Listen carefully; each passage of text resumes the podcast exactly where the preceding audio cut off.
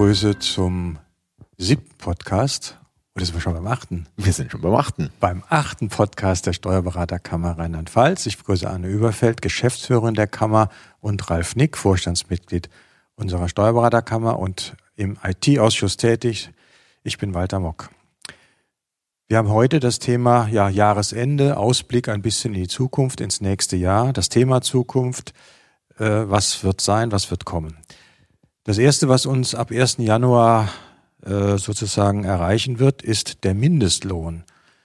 Jetzt habe ich die Frage, was haben wir Steuerberater mit Mindestlohn zu tun, abgesehen davon, dass wir den für unsere Mandanten abrechnen?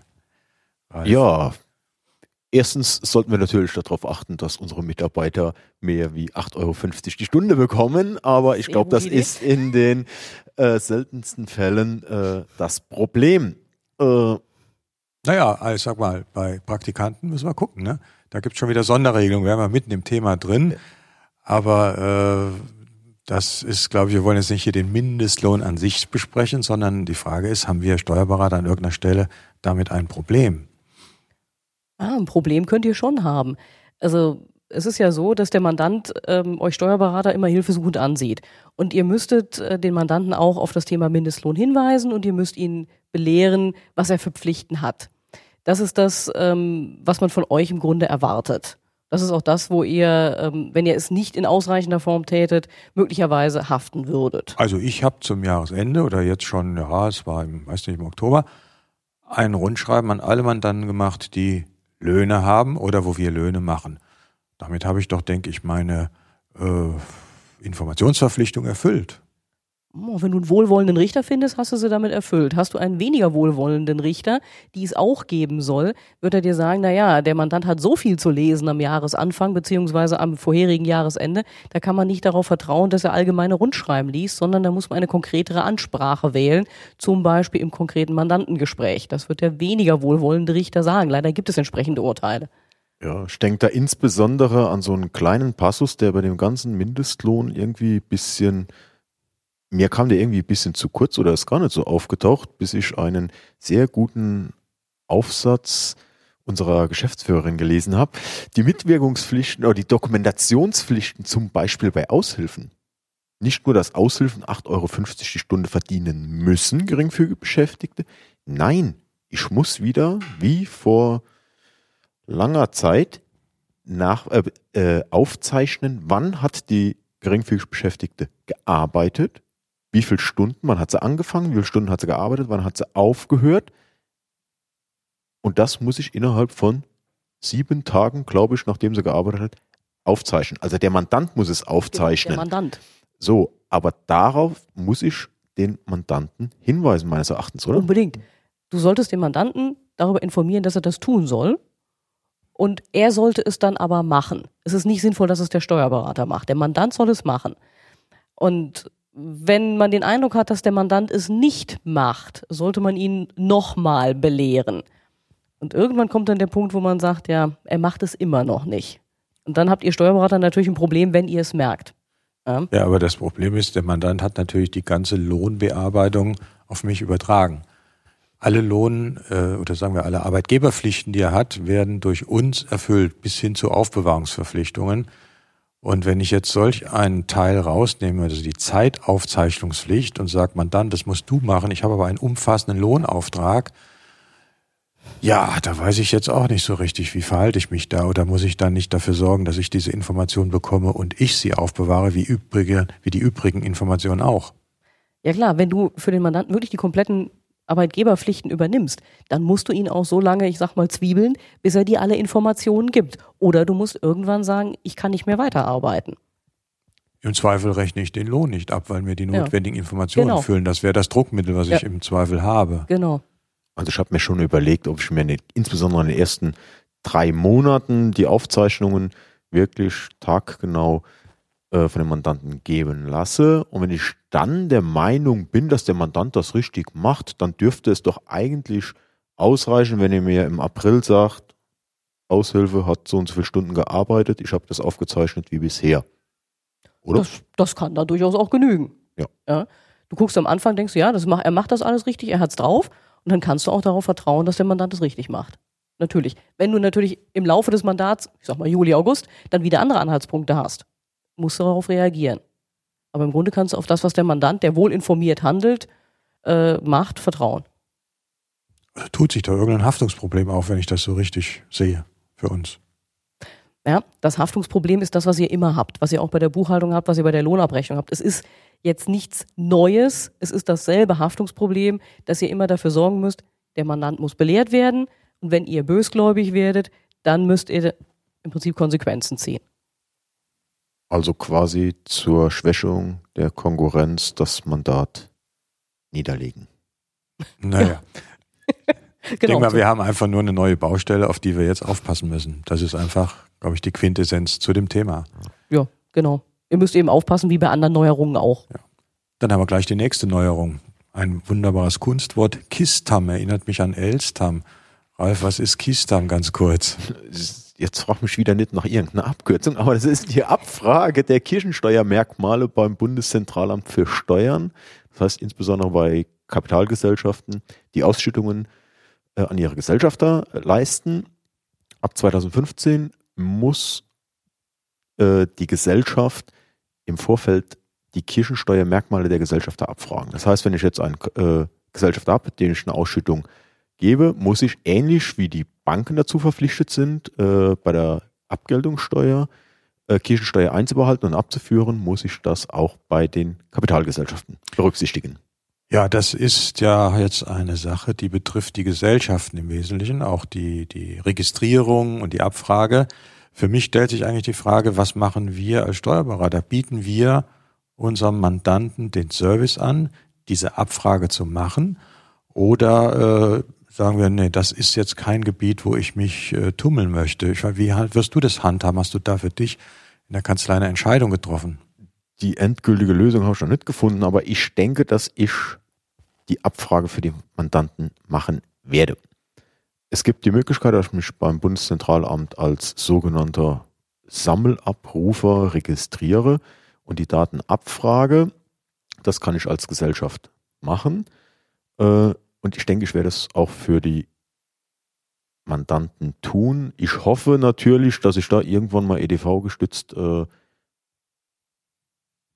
Lösungen bekomme, dass ich sage, okay, man drückt nur noch aufs Knöpfchen, ähnlich wie bei Steuerkonto. Ich sage, ich mache eine Sammelabfrage äh, und ich bekomme die Daten automatisch überspielt. Wir hoffen hier auf DATEV, dass uns eine Lösung geboten so, wird. genau wie so wollte ich es, ja. Wie in vielen Fällen. Äh, Ich bin ein bisschen skeptisch im Moment, ob ich das wirklich übernehmen soll, ob ich diese Verpflichtung sozusagen übernehmen soll. Ich weiß auch nicht so richtig dann, äh, und dann droht mir immer wieder die Kammer dahin, wie rechnen wir das denn ab, sowas, wenn wir diesen Service übernehmen würden? Fällt das in die Gebührenordnung? Habe ich da einen Abrechnungspunkt?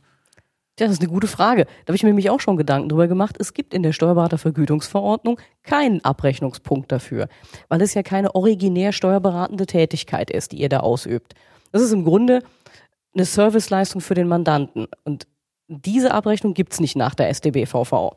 Also müsst ihr überlegen, wie ihr das abrechnet. Ich weiß nicht, ob du dir schon Gedanken gemacht hast, aber ich würde empfehlen, eine Vereinbarung mit den Mandanten zu treffen über diese Serviceleistung. Und ähm, wenn man das jetzt noch nicht gemacht hat, wird aber tätig, dann wird es natürlich schwierig, das Honorar zu bestimmen.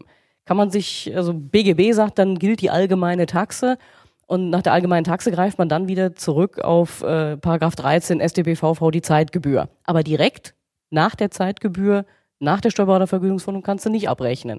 Also insofern würde ich zu Vereinbarungen mit den Mandanten raten, wenn man es nicht im Zweifel umsonst machen Die möchte. Berechnung der Kapitalertragssteuer, würde mir jetzt gerade so einfallen, die Berechnung der Kapitalertragssteueranmeldung darf ich ja abrechnen. Äh, und da habe ich ja einen Zehntelrahmen oder einen Zwanzigstelrahmen, wenn ich den eventuell ein wenig höher ausschöpfe. Ah, das könnte man natürlich auch versuchen, sozusagen, das fällt damit darunter und ich setze dann den Zehntelsatz höher. Auf der anderen Seite, wie gesagt, wenn es zum Streit kommt, muss es begründen.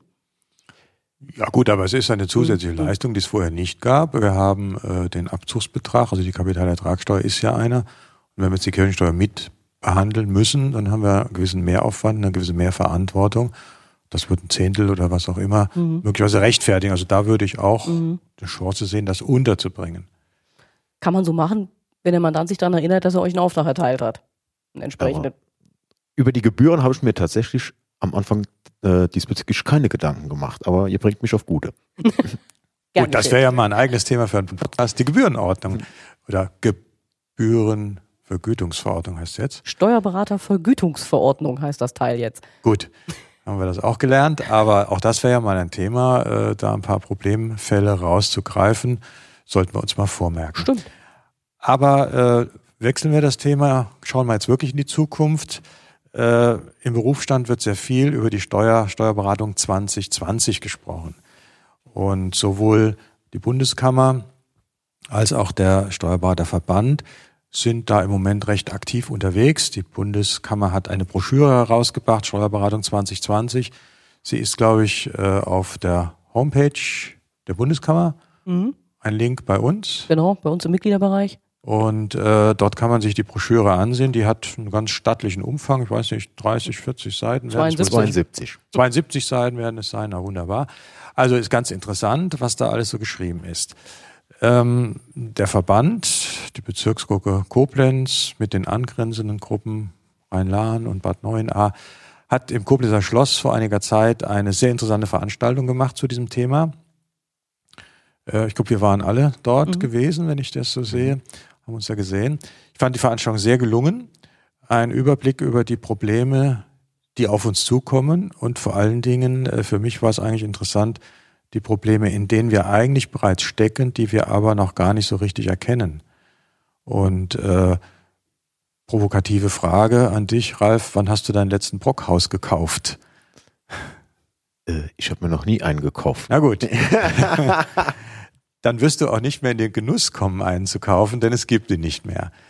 Äh, Das ist ja immerhin ein sehr traditionsreiches Werk. Genauso wenig wirst du inzwischen ja, schwierig sein, Schallplatten zu kaufen, CD-Läden, Dinge, die äh, sind nicht mehr wie früher vorhanden. Es wird weniger werden, die Medien haben sich geändert. Äh, Das heißt im Grunde genommen, es gibt viele Branchen, ähm, die eine gravierende Veränderung erfahren. Die Geschäfte verlagern sich ins Internet, in Online-Shops. Frage ist, was können wir für uns daraus lernen oder wo stehen wir denn heute mit unserer Steuerberatung in diesem Bereich? Sind wir auch von solchen Entwicklungen betroffen oder ist es bei uns eher, naja, mehr Zukunft? Um es in der Musiksprache äh, zu halten, also die Downloads und die CD-Verkäufe halten sich mittlerweile, ich sag mal so 50-50 höchstwahrscheinlich und es wird auch bei uns zu immer mehr Downloads kommen. Die CD-Verkäufe werden weniger werden. Im übertragenen Sinne. Ja. Ja. Ja gut, was heißt bei uns äh, Veränderung digitale Welt? Buchst du digital oder hast du ein elektronisches Dokumentenmanagement? Hast du einen verschlüsselten Mailverkehr? Nutzt du Cloud-Lösungen? Oder kannst du überall auf die Kanzlei zugreifen, wenn du unterwegs bist bei deinem Mandanten? Oder bist du Ansprechpartner für digitale Fragen bei deinen Mandanten? Das wären für mich Fragen an dich, ob der Zug schon am Fahren ist. Bist du da schon aufgesprungen? Ich, wir mal, ich sitze drin im Zug, ja, und äh, auch mit in einer der ersten Waggons. Äh, um auf deine ganzen Fragen zurückzukommen, ich kann glaube ich sechsmal Ja sagen, äh, das siebte Mal so Halbjahr. Äh, wir buchen digital, voll digital. Die Möglichkeiten, die wir momentan zur Verfügung haben, schöpfen wir aus. Äh, für uns ist selbstverständlich, dass wir verschlüsselt e-mailen, dass wir in der Cloud durch die DATEV äh, sind wir ja schon seit Bestehen der DATEV quasi in der Cloud. Wir sind uralte Cloud-Anwender, wenn wir das mal richtig so sehen. Ne? Ja. Ähm, Dokumentenmanagementsystem nutzen wir seit über zehn Jahren. Äh, unser Archiv, unser Papierarchiv wird immer kleiner, die Festplatten immer größer, aber Ja, deswegen sind wir beide natürlich auch im IT-Ausschuss und behandeln, äh, behandeln diese Themen hier. Äh, nur ich glaube, wenn wir nach außen schauen auf die Kollegen, äh, viele, und das ist wahrscheinlich mehr als die Hälfte, wenn ich das mal so gefühlt sehe, sind noch nicht so weit. Die sitzen entweder noch gar nicht in dem Zug und fahren mit dir mit oder sitzen ganz hinten und springen gerade auf den Wagen auf. Ich weiß nicht, wie die Eindrücke äh, in der Kammer sind. Wie kommt das so an? Digitale Welt beim Steuerberater. Also ehrlich gesagt glaube ich auch, das, was du sagst, dass viele Kollegen noch gar nicht so weit sind, wie ihr beide es seid. Ähm, auch mit, mit, wenn ich mit angesehenen Kanzleien telefoniere, ist ähm, vielfach immer die EDV-Durchdringung noch sehr am Anfang. also ich will nicht sagen, dass mit der Schreibmaschine gearbeitet wird, das wäre Quatsch. Aber das Thema Kontoausflussmanager, automatisches Verbuchen etc., das ist ähm, nicht gegeben. Oder verschlüsselte E-Mail-Kommunikation, Gott bewahre. Ja. Die meisten Steuerberater, die auch mit der Kammer kommunizieren per E-Mail, machen sich überhaupt gar keine Gedanken darum, ihre E-Mail zu verschlüsseln, wenn sie sie an uns schicken, was ja möglich wäre. Also da ist, glaube ich, noch einiges im Argen bei vielen, vielen Kanzleien. Auch, wie gesagt, größeren und angesehenen Kanzleien. Ja, also ich denke, die Zeichen der Zeit muss man ganz klar erkennen. Und wenn man in andere Branchen guckt und wenn wir auf unsere Mandanten auch gucken, auch dort verändert sich ja die Welt, auch bei unseren Mandanten. Und ich denke, wenn wir die Anforderungen, die der Mandant dann an uns stellt, Verbuchen von E-Rechnungen oder auch eben digitales Buchen, weil er die Belege ohnehin alle digital hat, wenn wir da nicht äh, darauf antworten können, jawohl, machen wir, ist bei uns auch Standard, äh, dann wird der betreffende Steuerberater sehr schnell in den nächsten Jahren ein Problem bekommen und möglicherweise aus dem Markt ausscheiden, wie das eben in anderen Branchen auch ist. Oder die Praxis wird erheblich an Wert verlieren. Und der Praxiswert zählt auch heute noch ja als ein ganz wesentlicher ja, Vermögensbestandteil eines Steuerberaters. Das muss man, denke ich, sehen. Ja, was tun wir von der Kammer dafür? Ich sehe ein großes Problem äh, in der Umsetzung. Also die Erkenntnis, die Broschüre ist da, es gibt diese äh, Veranstaltung, wo alle Erkenntnisse erzählt werden. Ich sehe das Problem in der Umsetzung, äh, erlebe es bei mir in der Praxis. Die Mitarbeiter müssen es umsetzen, wir müssen es umsetzen, beim Mandanten müssen wir es umsetzen. Und da ist, glaube ich, im Moment das Problem, äh, wie machen wir das, mit wem machen wir das? Hast du einen Mitarbeiter oder wie läuft das bei dir ab, Ralf? Ich habe einen Kollegen, der ähnlich wie ich äh, technisch interessiert ist, der sich diesen Sachen auch widmet. Aber man muss natürlich auch sehen, wenn ich bei dem Mandanten EDV-Lösungen quasi einsetze, äh, die mir bei der Arbeit behilflich sein, dann bin ich natürlich direkter Ansprechpartner. Nicht nur in steuerlichen Sachen, sondern auch in technischen Fragen äh, gegenüber dem Mandanten. Und da muss natürlich das Know-how in der Kanzlei aufgebaut werden. Und jetzt, wenn ich mal eine kleine, kleinere Kanzlei sehe, dass die sich einen extra EDV-Administrator einstellt, äh, das denke ich mal, ist dann schon ein Kostenfaktor, ja. den ich zu schwer zu tragen. So eine Person, die nur das ja. macht, wäre aber eigentlich notwendig, wenn man sieht, wie die Anforderungen eigentlich sind. Da müsste man vielleicht über Lösungen nachdenken, äh, mit mehreren Personen sich eine solche Person einzustellen, zu schulen, die dann eben von drei oder vier Kostenträgern getragen wird und die dann aber sehr speziell die Dinge einrichten kann, auch den Mandant begleiten kann in diesem digitalen Prozess. Also ich denke, äh, hier ist eine Menge zu tun, insbesondere wie können wir das umsetzen. Und ich nehme auch mal mit für unseren nächsten IT-Ausschuss, dass wir uns da mal speziell mit dem Thema, wie setzen wir das Digitale ganz praktisch in unserer Kanzlei um. Ich denke, das wäre ein spannendes Thema und damit können wir auch den Kollegen äh, ein Stück weit helfen und das ist ja schließlich auch unsere Aufgabe. Ja, ich danke für diese Runde und tschüss, bis zum nächsten Mal. Und tschüss. tschüss.